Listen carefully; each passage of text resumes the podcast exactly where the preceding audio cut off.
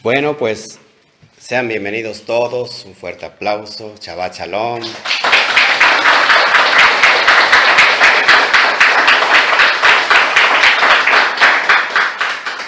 Estamos muy, muy, pero muy contentos.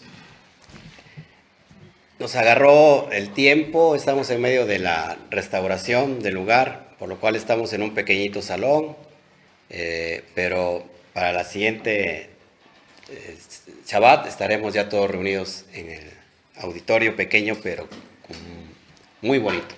Así que gracias por estar con nosotros hoy, les saludo. Este, tenemos una porción muy importante, muy bonita. Acuérdense que estamos estudiando desde el nivel, ¿se acuerdan desde qué dimensión estamos estudiando? El Zohar. ¿Qué es el Zohar? El libro del resplandor o del esplendor. ¿Ok? Nuestra alfombra del auditorio va a ser en color zafiro. En hebreo Zafiro es zafir.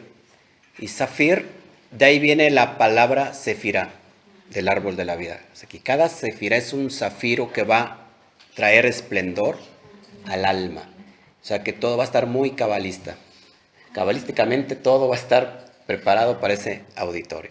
Y estamos muy contentos porque después de un mes que no nos veíamos, nos estamos viendo frente a frente, cara a cara. Y les extrañaba, y yo sé que también ustedes a mí y Baruch Hashem. Bueno, vamos a abrir bocado eh, en esta bendita mañana de Shabbat. Fíjese el aire que entra, aunque hace calor, pero, o sea, no sé. Yo siento muchas expectativas de parte de Dios para cada uno de nosotros. Y acuérdense que lo que hice ahora fue enamorarlos para que cambiáramos nuestros pensamientos, porque si tenemos pensamientos negativos, que es difícil erradicarlos, ¿eh? deberíamos estar trabajando constantemente para erradicar pensamientos negativos. Entonces la idea es, si nosotros tratamos de pensar bien, tener pensamientos positivos, podremos manifestar, materializar lo que pensamos. La duda, eh, acuérdense, la duda, porque hay duda buena. Yo a lo que llamo duda buena es que te pongas a pensar, lo que te da el sistema es verdad, es una realidad o es parte de una realidad. Pero hay una duda mala que te lleva a traer pensamientos negativos. Acuérdense que todo el pensamiento negativo trae siempre pensamientos negativos, ¿ok? Y hablando sobre esta porción, Shoftim, ¿alguien sabe qué significa Shoftim? de todos los estudiantes avanzados que tenemos el día de hoy, Shoftim, ¿se acuerdan? Jueces, jueces. Y vamos a entender por qué esta porción habla de jueces. ¿Quiénes son los jueces? Vamos a, a estudiarla así y para eso, bueno, esta es la porción número 48. Importante el número, ¿ok? Y la lectura es a partir de capítulo 11, versículo 26 de Devarim o de Deuteronomio al capítulo 16, verso 17. Voy a darles pormenores de lo que trata esta porción para que vaya, vayamos entendiendo. Pero primero vamos a leer el primer versículo, ¿les parece? El primer verso, o los primeros dos versos del capítulo 16, verso 18 y 19, lo voy a leer. Hay que traer su, su Torah, ¿eh? Dice así, jueces, y ahí viene la palabra shoftim. Shoftim significa jueces. Jueces y alguaciles pondrán para ti en todas tus puertas de las ciudades que el Eterno tu Dios te da según sus tribus, y juzgarán al pueblo con justo juicio.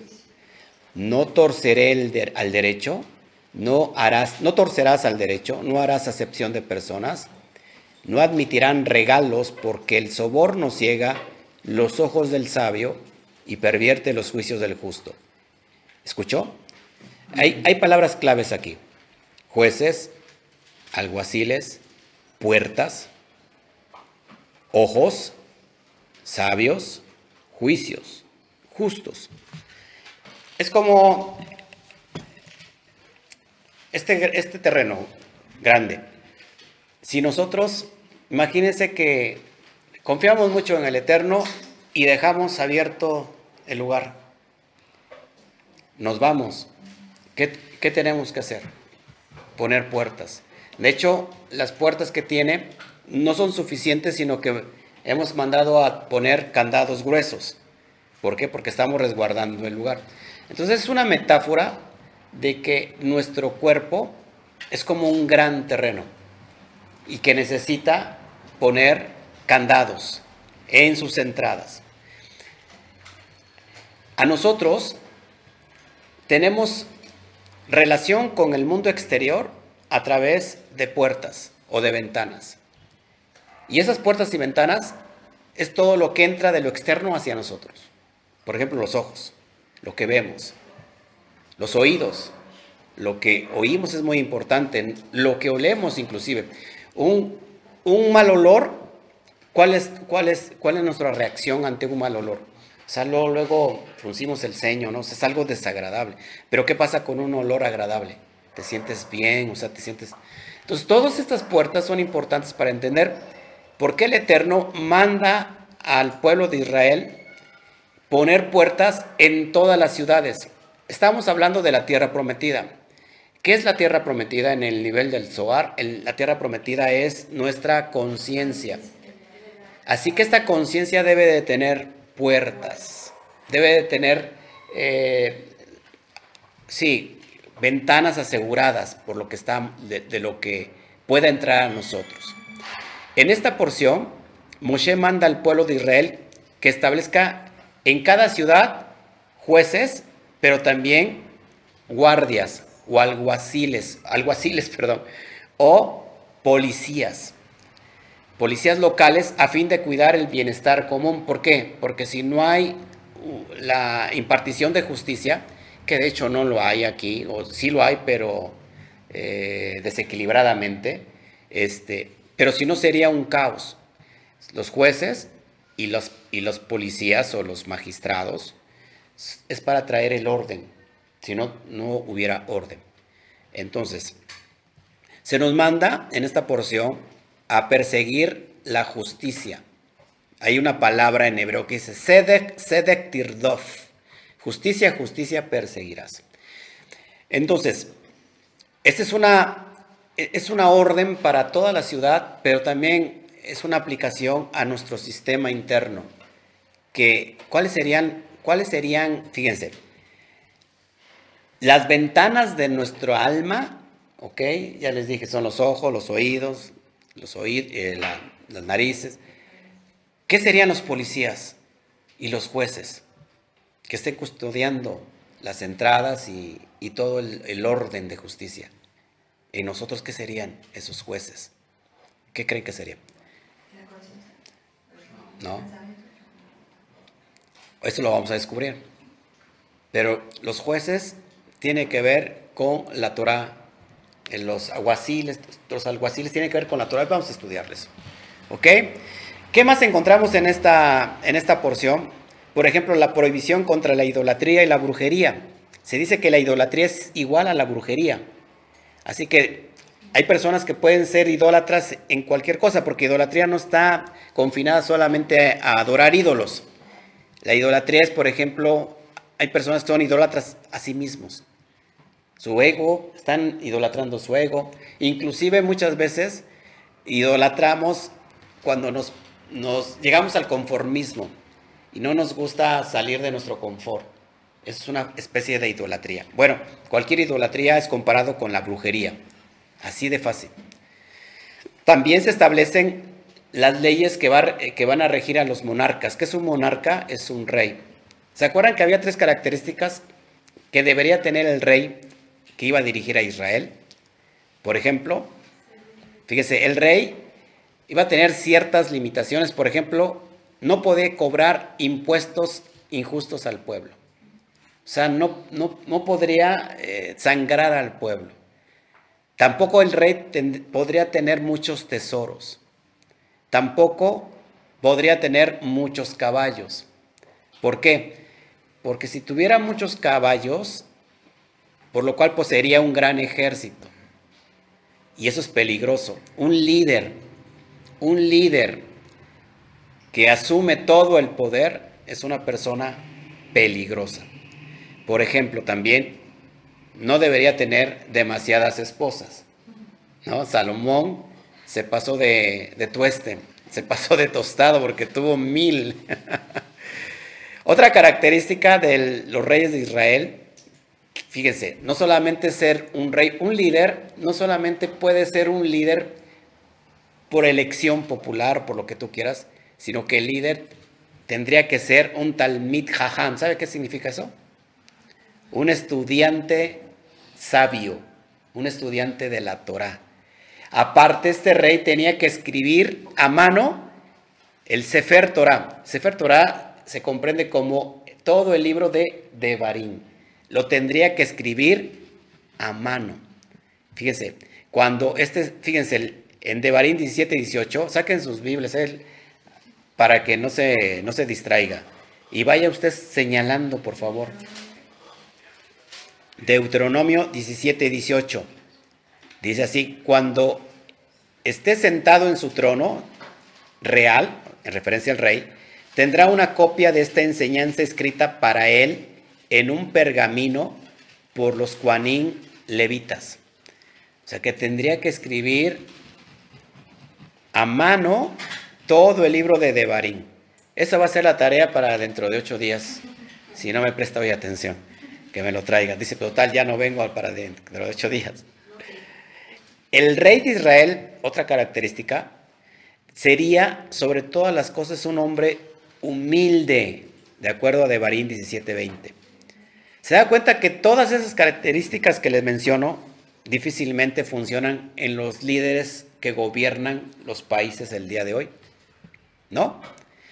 Ok, pero vamos a ver entonces qué nos dice el Zohar. Vamos a abrir el libro del Zohar. ¿Ok? Y vamos a, a ver qué nos dice hoy el Zohar sobre los jueces, sobre esta porción. Y, y empiezo con la primera parte. Estoy en la página 180, 187 el capítulo 5 de Shoftim y voy a leer el, verso 21. ¿De qué, ¿De qué, nos habla el Zohar? Esta mañana nos, va a hablar acerca de la Corte Superior. Nos va a decir cómo Rab, Shimon, eh, o Bar Yochai, Shimon Bar Yochai, acuérdense que el, el autor del Zohar, le va a escribir al pastor fiel cada vez que viene la palabra pastor fiel, ¿a quién hace referencia? ¿Se acuerdan? Ya se los había dicho. Usted lee el Zohar y empieza y escucha la palabra al pastor fiel. O sea, hay una palabra, hay un texto que, subtítulo que dice el pastor fiel. ¿Saben a quién se hace referencia el pastor fiel? ¿No? Ya lo había dicho. A Moshe, a Moisés. ¿Ok? Y vamos a leer el primer texto. Aquí, acá dice, el gran Sanedrín sobre ellos que es Binah. Dice, el precepto siguiente, ¿cuál es el precepto siguiente? De poner jueces y poner magistrados en todas las puertas. El, precepto o la misma siguiente es aceptar el gobierno del gran Sanedrín sobre ellos, que es Biná. Vamos a descifrar entonces qué es el gran Sanedrín dentro de nosotros. Sanedrín estaba compuesta por jueces. En hebreo ¿Alguien sabe cómo, que, cómo se traduce jueces en hebreo? No. Aparte, hay otra palabra. Elohim. Elohim. Escuche, esto es importante. Elohim.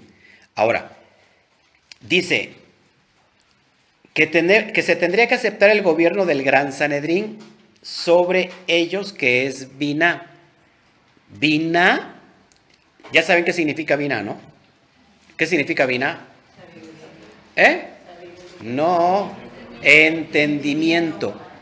Entendimiento que está en la parte izquierda, es, ahí está el Sanedrín, que ahorita vamos a hablar por qué el Sanedrín estaba compuesto por ¿Se acuerdan cuántos la, componían? Aparte del, del líder mayor del Cohen.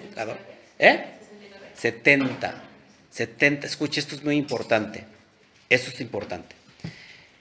En nosotros, el gran Sanedrín, porque también hay un Sanedrín inferior y hay un gran Sanedrín, dice el Zohar. El gran Sanedrín es Biná, nuestro entendimiento. Y lo voy a leer para que lo empiecen a, ir, conectando. Dice, el cual, desde el aspecto de Gesed, es llamado Elohim, que es Binah. El gran Sanedrín, ya que es que gran es Gesed, es grande en juicio, que es la izquierda, y grande en encontrar mérito, que es la derecha. De hecho, la palabra juicio es la parte izquierda y tiene que ver con Elohim o Elohim, para no mencionar ese nombre. Entonces, Elohim es la parte izquierda, la parte del juicio, pero que está adornada, dice el Zohar, con Gesed. ¿Por qué Gesed? ¿Qué significa Gesed? Bondad. Es decir, que este juicio no es un juicio severo, sino que es un juicio justo o un justo juicio. Una de las características con que el Mesías tendría que gobernar es a través de un justo juicio. Así que el en pocas palabras, el juicio no es severo, sino el juicio es justo porque está lleno de bondad. Es lo que dice el, el Sigo leyendo. Esto significa que cuando el lado izquierdo, que es Binah, es decir, nuestro entendimiento, está incluido dentro de la derecha, que es Gesed. Ambos son considerados grandes como aprendimos en relación con el precepto y pondrán un rey sobre ustedes. Aquí dice, y poner, coma, pondrán un rey sobre ustedes de Barín 17.5. La idea también es poner un rey sobre Israel para qué? Para que implemente el orden. ¿Ok? El cual pondrán, está arriba en Biná y ustedes pondrán, está abajo en Malhut.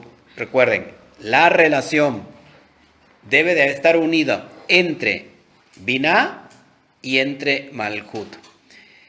Biná es el entendimiento y la parte inferior es Malhut. Y Malhut es, si, si es el entendimiento en el alma, ¿qué es Malhut?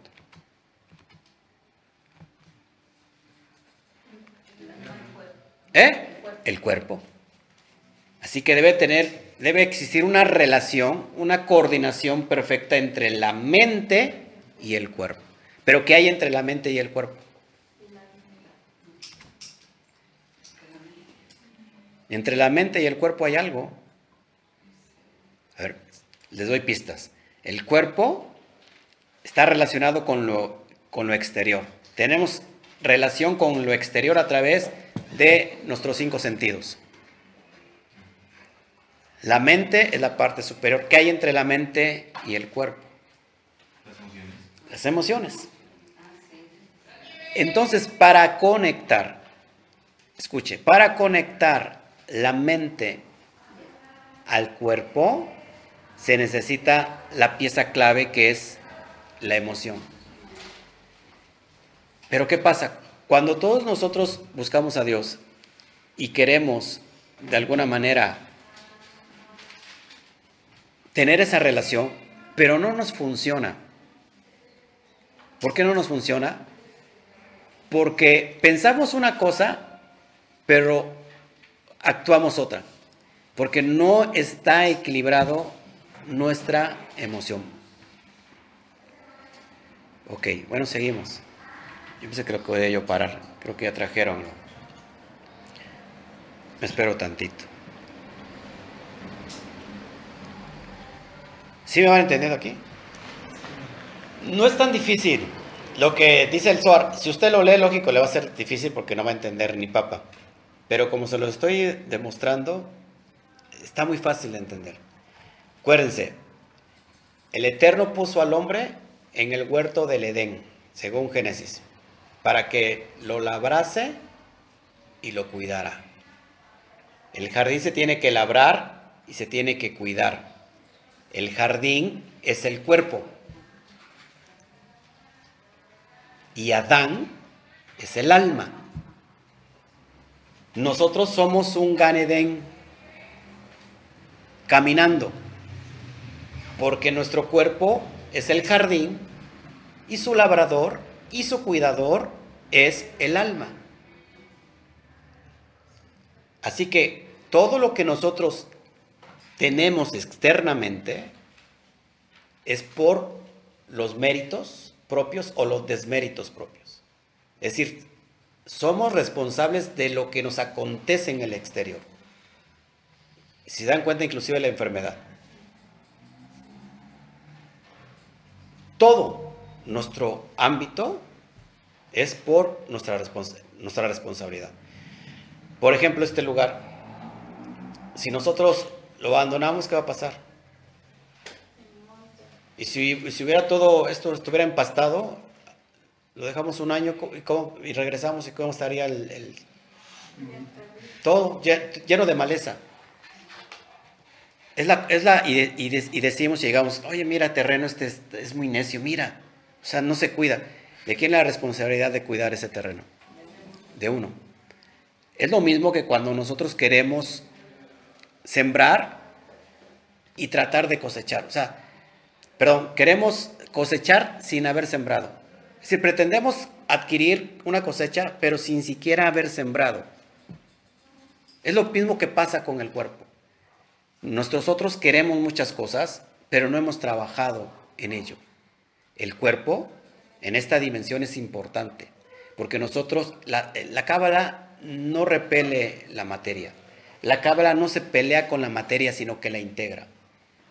Hay muchas ideologías que, se van a los cerros, o sea, se alejan de todo lo material. Inclusive viven escasamente porque no, no unen la relación de la materia con el espíritu. La cábala es una coinonía entre el espíritu y la materia. Así que, amados, nosotros tenemos esa convicción de cuidar nuestro cuerpo, porque el cuerpo es la carroza. Es la carroza, ¿qué es la carroza? En hebreo es merkabah. La merkabah del alma es el cuerpo, el vehículo.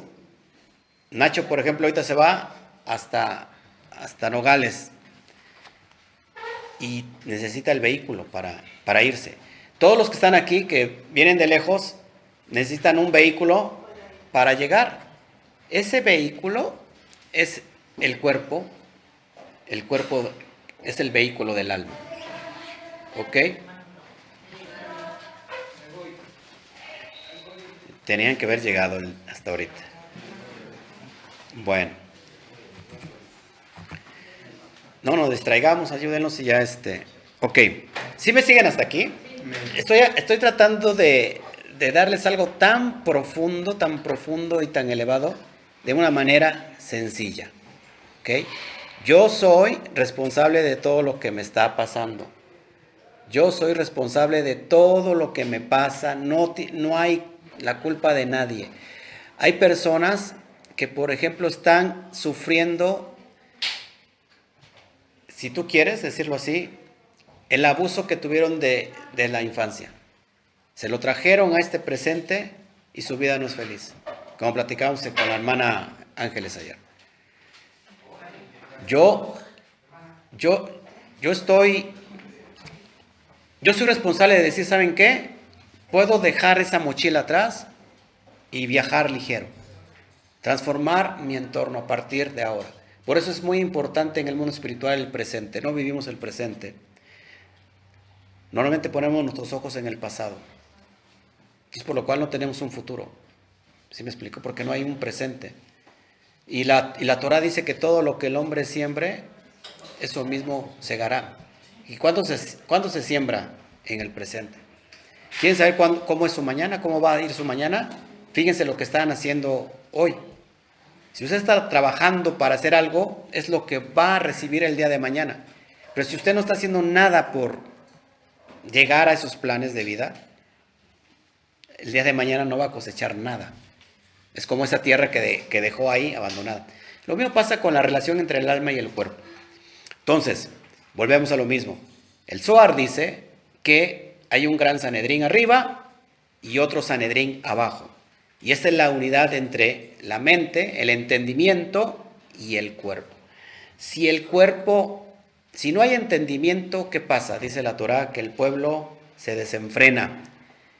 Si nosotros no tenemos entendimiento, nos perdemos, nos volvemos locos. Eh, comemos, metemos a nuestro cuerpo porque no tenemos entendimiento lo que nos hace daño. O sea, no estamos evaluando qué, es, qué es lo que nos viene mejor para el cuerpo. Y se dan cuenta, no estamos cumpliendo el propósito para lo que fuimos eh, enviados aquí. Ahora se dan cuenta que entonces la materia es importante para Dios. La materia se tiene que cuidar porque es la relación entre el alma y el cuerpo. Pero por eso nos mandan a poner policías, jueces, en todas las entradas de todas nuestras ciudades, es una referencia, todo lo que entre, o sea, todo lo que venga internamente nos va a afectar para bien o para mal. Una perspectiva negativa va a destruir tu plan. Yo pude haber llegado a este lugar y dijo, no, esto no me gusta, yo ya lo quiero ver levantado y me perdí de su potencial. Pero ¿qué tal? Que vi y vi más allá, con ese potencial, vi su potencial de este lugar, dije, vale la pena. Y es ahí donde podemos transformar las cosas. ¿Ok? Sigo para que vaya entendiendo. Dice, en la misma forma uno debe aceptar sobre sí mismo el gran Sanedrín desde el aspecto de Binah aunque haya aceptado sobre él mismo el pequeño Sanedrín desde el aspecto de Malhut, es decir, la unión de la, del entendimiento y el cuerpo. La corte pequeña, es decir, el Sanedrín pequeño, consiste de tres, de, tres del aspecto de la Shejina inferior, que es Malhut. La gran corte consiste de aquellos en el gran Sanedrín de 72 miembros, es decir, 70 jueces del Sanedrín y dos escribas. Vienen las cosas más importantes aquí. Si mi Sanedrín inferior no acepta el, gobierno del Sanedrín, del gran Sanedrín, no puede haber una buena organización. ¿Por qué? Porque es importante la dimensión material, porque aquí es la proyección de la Shejinah. Si nosotros queremos ver manifestada la gloria de Dios en otras palabras, solamente la podemos palpar en esta manifestación material. Por esto se llama a este mundo el mundo de Asia. ¿Alguien sabe qué significa el mundo de Asia? El mundo de la acción. Aquí la idea, antes de, venir a la acción de plasmar, tiene que haber una idea. Esa idea nace en Keter, en, lo más harto de la mente, no en el cerebro. El cerebro no, no es la mente, la mente es más allá. El cerebro es algo físico. La idea viene de Keter, el mundo de Atzilut. ¿Saben qué significa el mundo de, la, de? El mundo de la manifestación, el mundo de, de la proyección. Después de la pasa esta gran chispa divina en Atzilut y después viene el mundo de Briah, de la creación. Es como el orden que lleva el niño cuando está en el vientre de mamá, cómo se va formando. Después del mundo de la formación viene el mundo de Yetzirah. ¿Qué pasa en el mundo de Yetzirah? Ahí es donde ya se empieza a plasmar esta idea, por eso se llama el mundo de la formación. Entonces, Atzilut, emanación. Atzilut es emanación, emana la chispa divina de la idea. Después viene el mundo de Briah, creación. Se empieza a crear de acuerdo a esa idea. Después viene el mundo de Yetzirah, es decir, el mundo de la formación. Se empieza a formar, a tomar forma esa idea, como el, el niño, el feto que va creciendo. Y por último, tenemos el mundo de Asia, de la manifestación. Es decir, ya cuando podemos ver palpado el niño que está fuera del vientre de mamá. Por eso es muy importante que para todos aquellos que requieran forzosamente que la idea se manifieste, tiene que haber esta, esta comunión entre Binah y Malhut. ¿Me sigue aquí? Bueno, a ver qué más traigo aquí para que vayamos. Perdón por todo lo que vinieron a dejarnos material. Siempre pasa así. Ok. Bueno, déjenme ver aquí qué traigo. Ok. Ahora fíjense. Se lo, ¿por, qué, ¿Por qué el, libro del, del Zohar, en esta parasha que es juez, nos habla del Sanedrim? Es curioso, pero nada, nada es curioso en esta vida. Fíjense. Todo está bajo control. Shoftin tiene un valor en gematría de 439. 439 en gematría. Hay 70 miembros que componen el Sanedrín. 70 miembros. Ojo. Y bueno, ojo. La palabra Ain en hebreo tiene un valor en gematría de 70. Todo está calculado. Como dijera el Chapulín Colorado, todo está fríamente calculado. Ahora, Shoftin 439. Los miembros del Sanedrín, 70 que tiene que ver con ojo.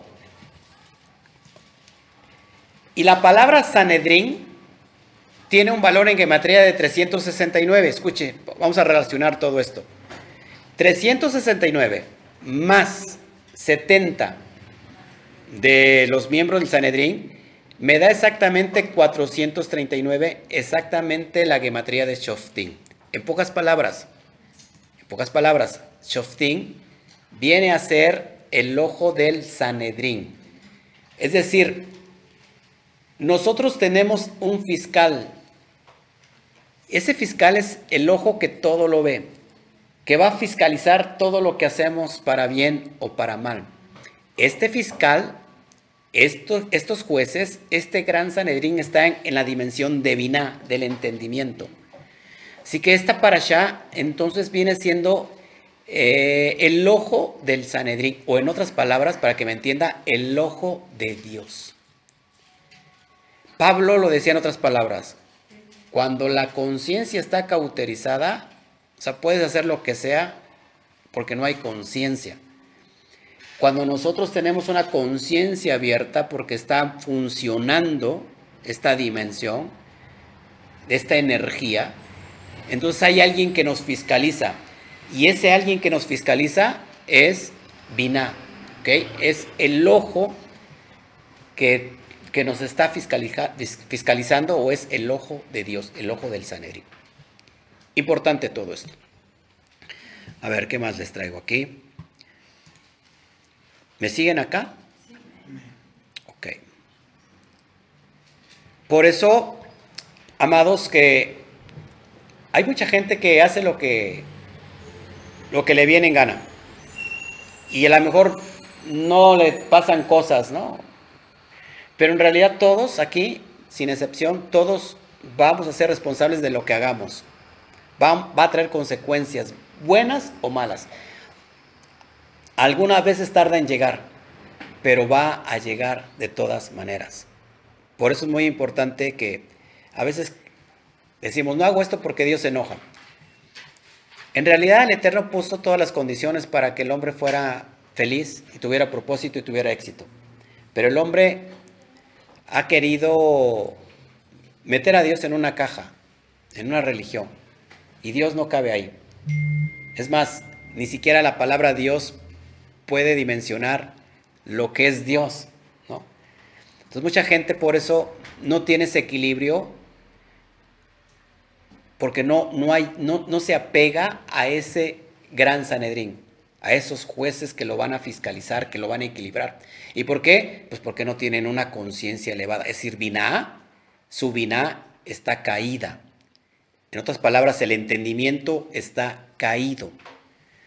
Las personas que guardan Shabbat, si lo están guardando no por un aspecto religioso, eh, significa que entonces su Biná está elevada, está iluminada, no está caída. La Binah es como la luna, el proceso de la luna. La luna inicia con la luna nueva y apenas una pestañita que se ve. Pasan 15 días y llega a todo su esplendor. Sí, su forma ascendente. Es, así es la, la Binah. La Binah puede estar en el inicio, ¿no? como una pestañita apenas iluminada, o puede estar iluminada completamente. La, la o el entendimiento iluminado, nos lleva a entender estas condiciones y cómo podemos conectar el, la mente con el cuerpo a través de la energía de las emociones. ¿Ok? Sigamos, sigamos. Me distraje demasiado con, con los que vinieron. Sigue diciendo así el Zohar, fíjense. Moshe es el mejor, el mejor hombre del rey. El rey en nosotros es Seirampín. ¿Qué es Seirampín? El mundo emocional. Ahorita lo va a entender por qué. Sigue leyendo, sigue diciendo el Zohar. Aarón es el mejor hombre de la reina. ¿Quién será la reina? Si el rey es Seirampín, las emociones, ¿quién sería, qué será la reina?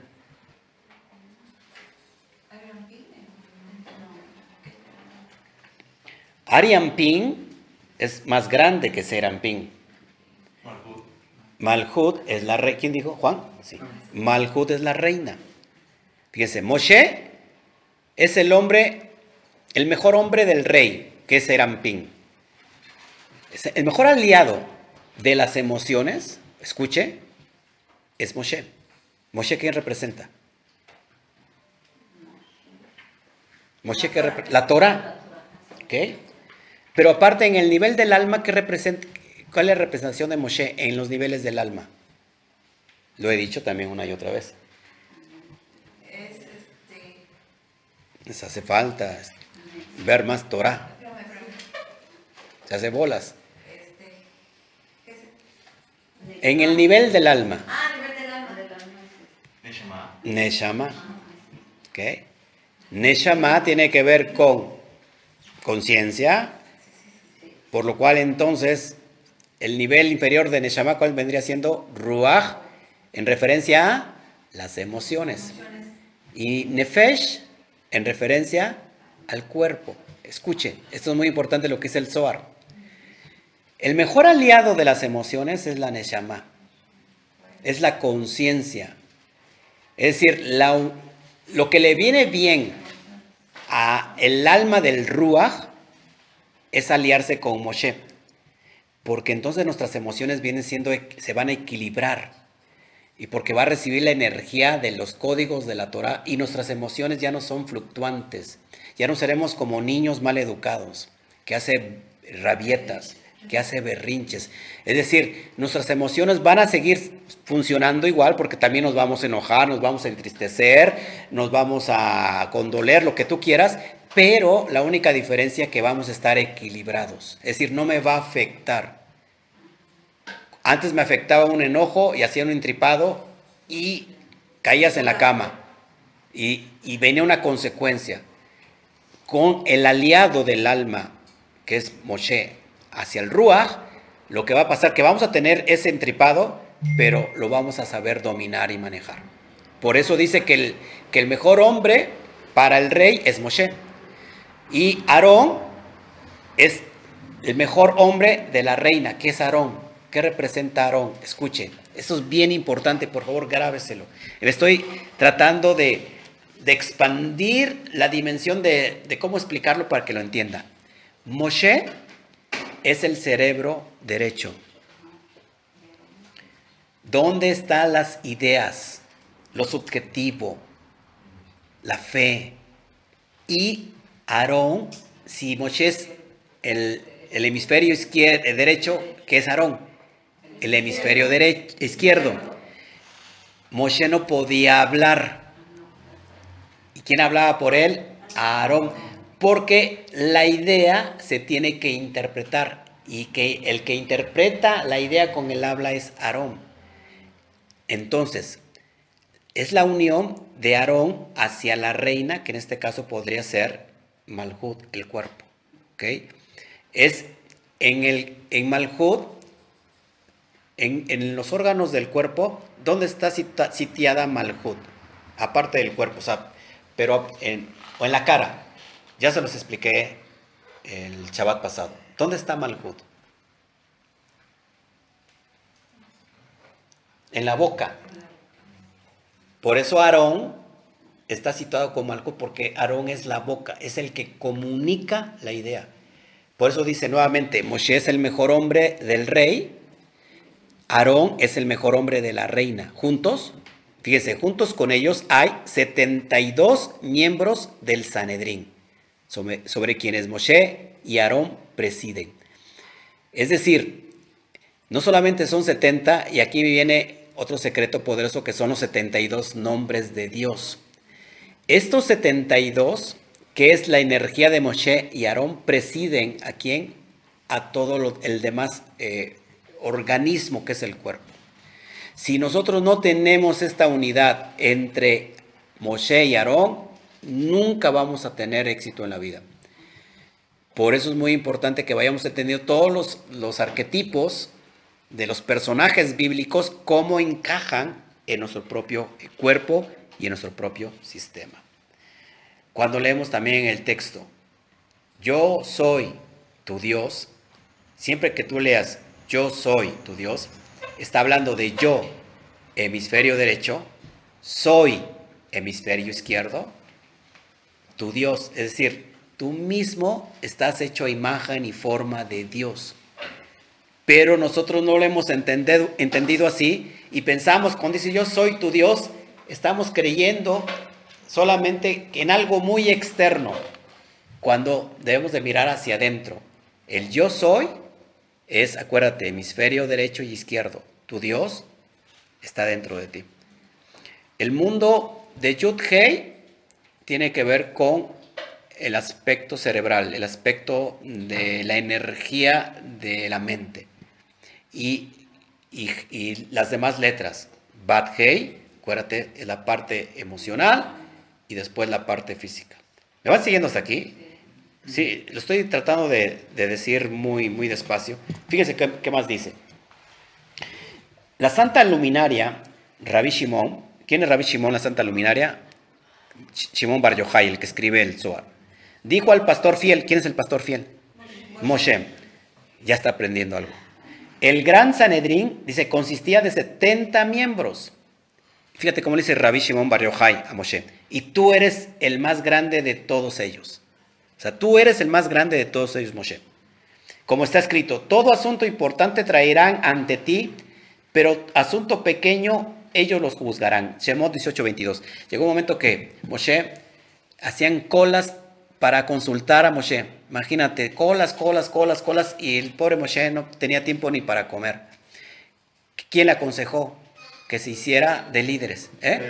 Su suegro, su suegro. Itro le dijo, ¿sabes qué? Te estás cansando, mi, buen Moshe.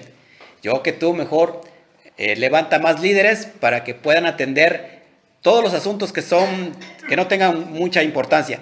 Los asuntos mayores, bueno, tú los vas a atender. Fíjate lo que dice el Zohar.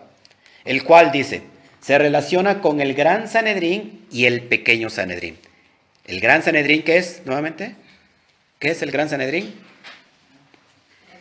¿Eh? La mente. ¿Y el pequeño Sanedrín qué es? ¿Eh? El cuerpo. ¿Ya ves? Tan rápido se les olvida. Nuevamente. El cual te relaciona con el gran Sanedrín y el pequeño Sanedrín, acerca de los cuales está dicho gran asunto y pequeño asunto. Los Sanedrín mayores son desde el aspecto de la Shejina celestial que es Binah. Y los Sanedrín menores son del aspecto de la Shejina inferior, que es Malhud. ¿Quién me, ¿Quién me lo explica? Aquí, lo que les acabo de decir. Nuevamente, a ver. Los Sanedrín, los Sanedrín mayores son desde el aspecto de la Shejina celestial, que es Binah. Y los Sanedrín menores son del aspecto de la Shejina inferior, que es Malhud. ¿Quién me lo explica? A ver, los que están del otro lado en la Línea, ah, no, pues no estábamos transmitiendo. Ya los acabo de explicar en toda la clase. ¿Qué es la Shejina, para empezar? La presencia, la manifestación de la presencia de Dios, ¿sí? la manifestación divina. El Sanedrín mayor es la Shejina celestial, que es Binah. ¿Por qué Binah es la, es la, es la, la, la celestial?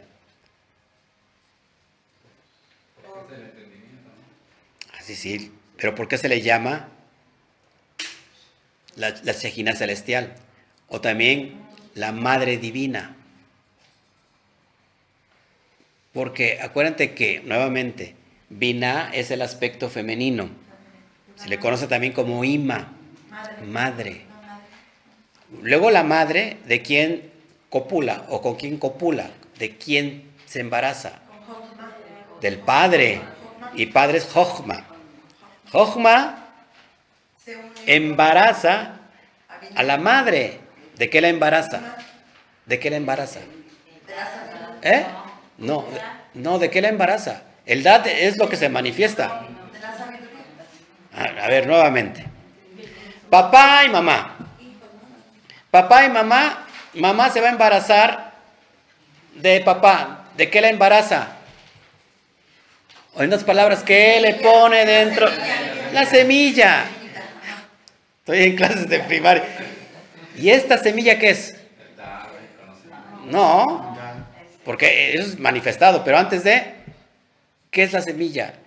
el semen divino. ¿Cuál es, la, ¿Cuál es el semen divino? ¿Qué es la gota seminal? La yud. Entonces, la semilla de vida, de hecho, la yud es la letra más pequeñita, pero la que tiene más luz, ¿por qué? Porque tiene más espacio. Porque hay más espacio. Una letra que abarca más, es decir, pones en esto blanco y pones una letra en negro, la letra pequeñita marca, tiene más espacio. Así que la Yud tiene toda la potencia de la luz divina de la Shijina de Dios. Por lo cual baja Jochma, que es el Padre, la une, ¿no? la insemina a Bina, que es la Madre, y esa se le conoce como la Shejina celestial. Pero Malhut se le conoce como la Shejina inferior. Ya leyendo, escuchando eso, ahora sí lo vamos a entender. Los Sanedrín mayores son desde el aspecto de la Shejina celestial, que es Binah, y los Sanedrín menores son del aspecto de la Shejina inferior, que es Malhut. Por eso, no puede haber una relación, o no podemos traer la luz de, de, de Yud a esta dimensión si no hay una correlación entre Binah y Malhut. ¿Ok? si no podemos manifestar la gloria de Dios en esta dimensión, si no está el equivalente importante que es Seiramping. Si no hay equilibrio en Seiramping, vamos a derrochar todo. Perdemos la gota seminal. Es como cuando el hombre, en lugar de unirse a su mujer, fornica y desecha su semen desecha la semilla, eso es mortal. ¿Dónde está el semen acumulado en el, en el hombre? En sus partes genitales. Los partes genitales tienen que ver con Yesod. Yesod es el último peldaño antes de manifestarse en la materia. En otras palabras, para que me vayan entendiendo. Es como si usted está aquí porque papá y mamá se unieron, ¿no? Pero si, si vino papá y en lugar de poner semen en el vientre de su mamá, lo arrojó por otro lado. Entonces usted ya se perdió. Ya no está aquí. ¿Me va siguiendo?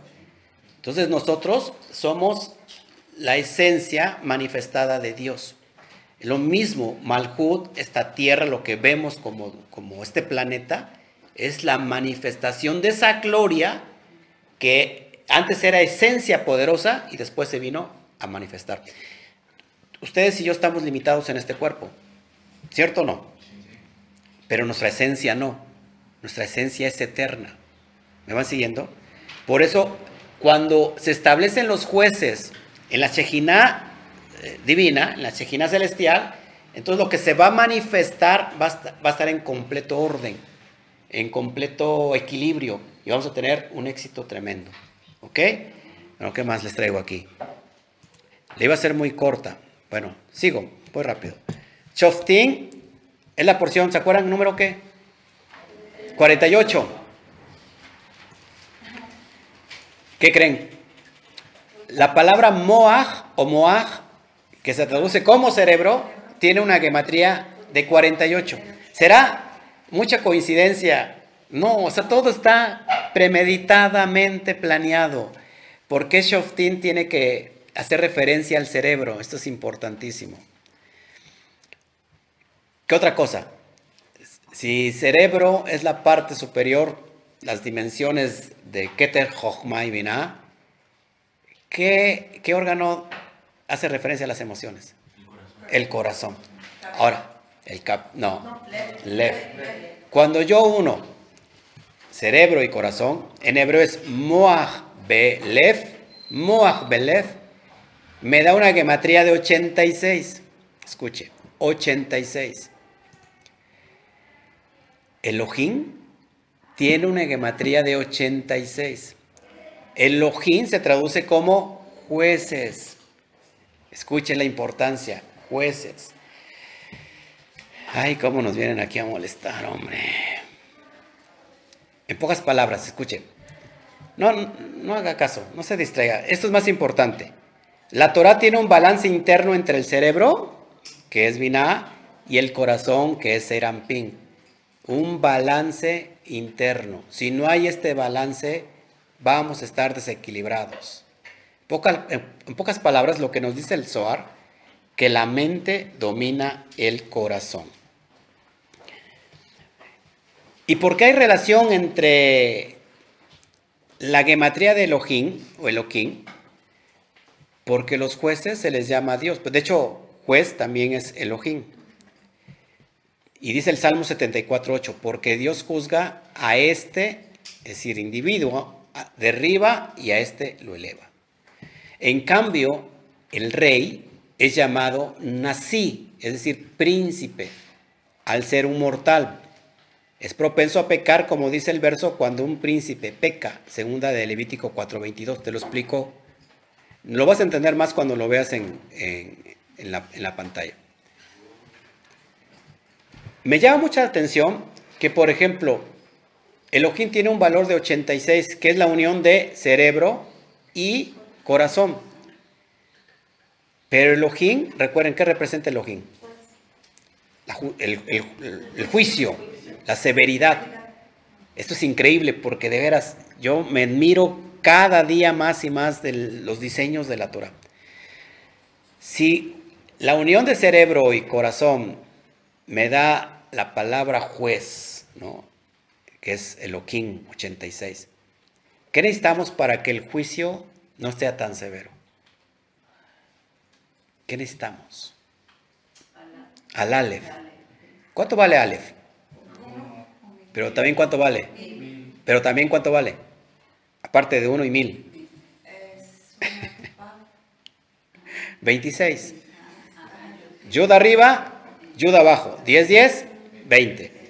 Bab que la atraviesa, 6. ¿Cuánto es? 26. 26 es el valor del nombre de quién? De Yud, Hei, Bab, Hei. ¿Qué creen? Otro órgano importante dentro de nosotros que representa la parte Nefesh, hígado. En hebreo es Kabet. ¿Cuánto cree que vale hígado? 26. Escuche. Esto es importantísimo. Porque una vez que nuestra conciencia está unida a las emociones, significa que hay equilibrio, que están los jueces. Lo próximo es conquistar nuestros instintos y eso hace la suavidad que este mundo venga a endulzarse. Estamos en el mundo del caos. Así que el trabajo del hombre es transformar el mundo del caos en el mundo del endulzamiento. Es cuando te sirven un café cargadísimo turco y lo ves, ¡ay, nanita! ¿Qué le pones para que sea una, unas cucharadas de azúcar? Endulzas lo amargo. ¿Me sigues? Eso es tremendo todo lo que estamos viendo en esta porción. ¿Qué más? Bueno, lo tienes, en, lo, tienes en pantalla, lo vas a ver más tarde. Cuando la energía de influye en la energía del corazón, hay un casamiento. Es decir, Moshe es el mejor hombre de del rey. ¿Por qué el rey? Y acá dice, acabamos de leer que, que, es, que al juez se le llama Dios, pero al rey se le llama príncipe, porque el rey es mortal. El rey representa las emociones. Ahora, cerebro y corazón, cerebro tiene que ver con la parte masculina. Todo es de cópula, todo es de aspecto femenino y masculino. Corazón tiene que ver con la parte femenina. Para que haya pluri, ¿cómo se puede decir la palabra? Producción, tiene que haber la unidad. Es decir, aspecto masculino y femenino. Al, cerebro se le llama energía. Aspecto, nuevamente, ¿qué? Masculino. El corazón es magnetismo y ese es femenino. Entonces, ¿cuántos sabían aquí que la energía del corazón es mucho más poderosa que la energía de la mente? Bueno, porque la energía de la mente es magnetismo. Entonces, todo funciona en esta dimensión por electricidad y magnetismo, la energía electromagnética. Si no hay estos dos componentes, no hay vida, no hay dimensión. Por eso es el aspecto de que todo está funcionando a través de la energía electromagnética, nosotros tenemos que emular esa dimensión. Y cuando hay separación, no hay esta unión. No estamos nosotros manifestando nada porque no estamos llevando esta energía electromagnética. Ahora, cuando unimos cerebro y corazón, se da la palabra kes. Kaf y Samech, que nos da la gematría de 80. Es decir, 80 kes es el asiento. Cuando yo uno el cerebro a mi corazón, creo un asiento para que se venga a sentar quién? El rey. Ese es el asiento. Pero cuando me unifico cerebro, corazón e hígado, me forma la palabra Melech. Y Melech significa rey. Lo que está diciendo el Zohar. Eso es increíble, ¿no? Ya casi voy a terminar, ¿eh? Entonces estábamos, fíjense, Moshe es el mejor hombre del rey que serán Pin, Aarón es el mejor hombre de la reina, y junto con ellos hay 72 nombres del Sanedrín, significando con los 70 jueces del Sanedrín sobre quienes Moshe y Aarón presiden. oiga usted, los cuales tienen el mismo número de Geset. Miren, 72 es la gematría de Geset. ¿Qué, qué es Geset? Bondad. Bondad, esa bondad al estado puro que necesitamos para endulzar esta dimensión. 72, que es en referencia a los 72 nombres de Dios, que es en referencia a estos 70 miembros del Sanedrín más Moshe y Aarón, tiene exactamente la misma gematría de Geset, escuche. Por lo tanto, son considerados el gran Sanedrín, ya que Geset es considerada grande, como se mencionó arriba. El pequeño Sanedrín es del aspecto de la izquierda, que es Malhut, que está erigida desde la izquierda, acerca de la cual está escrito la luminaria menor para gobernar la noche. ¿Ok? Amados, pocas palabras. Bueno, sigo leyendo, ya, casi voy a terminar. Ya casi voy a terminar para que me vaya usted siguiendo. Fíjense. Debido a esto, Tiferet, ¿qué es Tiferet? ¿Se acuerda? ¿Mm? Ajá. Es la, la de donde está el templo. ¿Ok? ¿Se acuerdan? Ahí va a estar el equilibrio. Tiferet es considerada, escuchen, la luminaria mayor para gobernar el día. Entonces hay algo para gobernar la noche. Porque dice acerca de esta, de día Hashem mandará su amor, que en hebreo es Gesed, también Gesed significa amor, en Salmos 42, 9. Dado que es Gesed, es llamada la luz mayor, y la luz menor para gobernar la noche significa y en la noche su cántico estará conmigo, del mismo salmo. Esto es el cántico de los levitas que es Yesod en Malhut, de acuerdo con el significado de las palabras, el hijo de Isaí vive en el terreno. Primera de Samuel 20:31. En el cual vive se refiere a Yesod, y el terreno es Malhut, Malhut, perdón.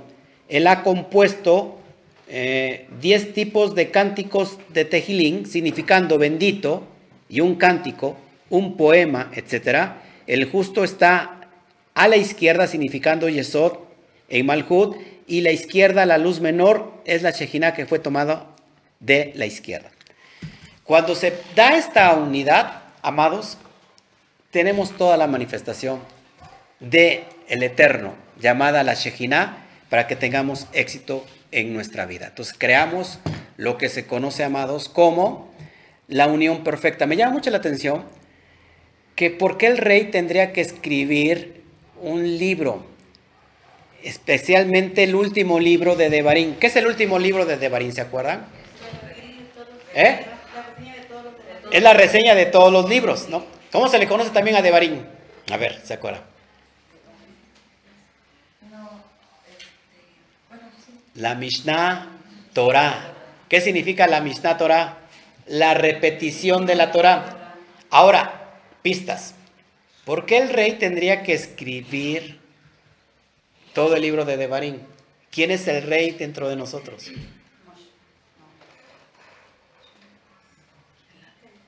Es la unión de cerebro, corazón e hígado. ¿Y quiénes son estos jueces? Son los misbot de la Torah. Por supuesto que estoy hablando de los misbot que están completamente extraídos, esos secretos, los que nos va a dar luz para poder unificar todo esto que conocemos como un sistema integral llamado eh, ser humano. ¿Me sigue? Ok, bueno, eso ya lo tenía. Y, eso es todo lo que quería enseñarles el día de hoy. Lo importante de, de esta porción, amados, es que todo, todo lo que podamos nosotros ver, escuchar, va a afectar nuestro interior. Si, si nosotros estamos desequilibrados en las emociones, imagínate, o aquel, por ejemplo, un ejemplo fácil. Usted está triste, está deprimido, y pone canciones que lo entristecen más. ¿Qué va a pasar? ¿Cómo va a terminar? Usted termina cortando las venas eh, después de tantas canciones de, ¿cómo se llama? De, a ver, de, se me olvidan las palabras de, la que canta pura tristeza. De Amanda Miguel, no, hay otra. Ah, de la Paquita. O de la Paquita del Barro, imagínese. Que Sí, o sea, imagínate, estás triste, estás deprimido, ¿qué necesitas tú escuchar? Cosas que te llenen de alegría, para que te eleven el ánimo. Lo mismo, si tú estás, bueno, si estás muy, muy, muy, muy contento, pues también te tienes que equilibrar, ¿no? Porque también te puedes, no sé, te puedes desviar. Todo lo que oímos es importante y también es importante lo que vemos. Les digo un secreto. No haga caso a lo que ven sus ojos físicos. Porque muchas veces ni existe. Si usted supiera que los ojos trabajan en relación al cerebro, y luego el cerebro no es nuestro amigo cuando no está conquistado, y el, cerebro tiende a mentirnos. Es más, también el cerebro es muy fácil de engañarlo. Pero para eso hay que ser muy sagaces.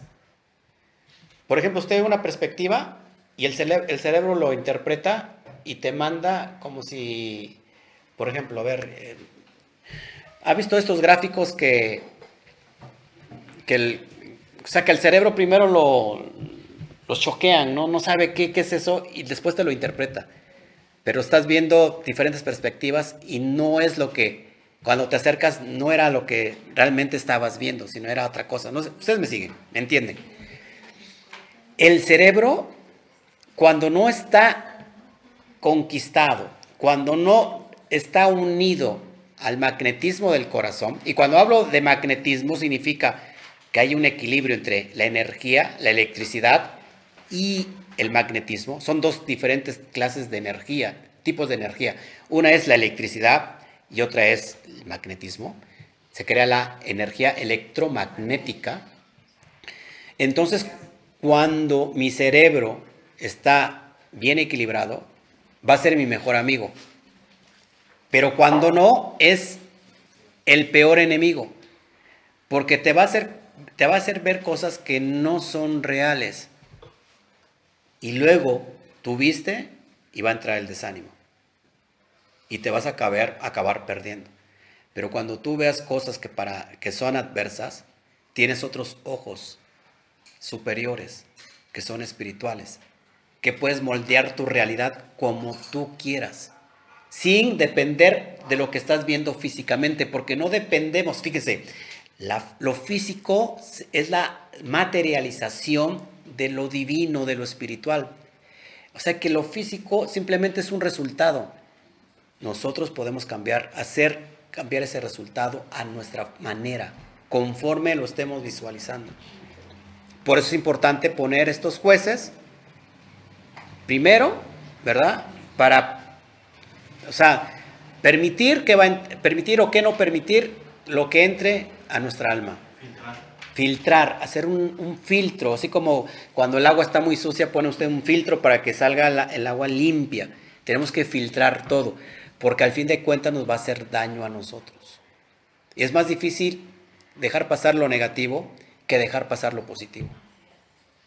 Es más fácil que te digan que vayas a un doctor y el doctor matasanos te anda matando con la palabra nada más. ¿A poco no les ha pasado? Vas al doctor y ves un doctor pesimista o a lo mejor ese día el doctor estaba de malas y usted le dice, ¿sabe que se va a morir? Usted ya no le quedan más que pocos días. ¿Y qué pasó? La persona se lo cree. Y aunque no se va a morir, esa persona se va a morir. Y simplemente escuchó a alguien que no estaba en sus cabales. O sea que ese día andaba de malas y simplemente descargó esa, energía negativa.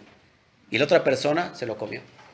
Por eso nunca es bueno solamente recibir el, dictamen de un solo médico. Vaya con otro. Y luego con otro. Tercera, hasta las opiniones que, que sean. Y nunca se quede con eso. Nunca se quede con eso. ¿Por qué? Porque eso es una realidad, pero no es la verdad absoluta. Recuerden que este mundo es el 1% de la realidad de toda la verdad. Es decir, que estamos nosotros viendo solamente el 1%. ¿Cuánto falta? El 99% nosotros lo podemos transformar a nuestra manera.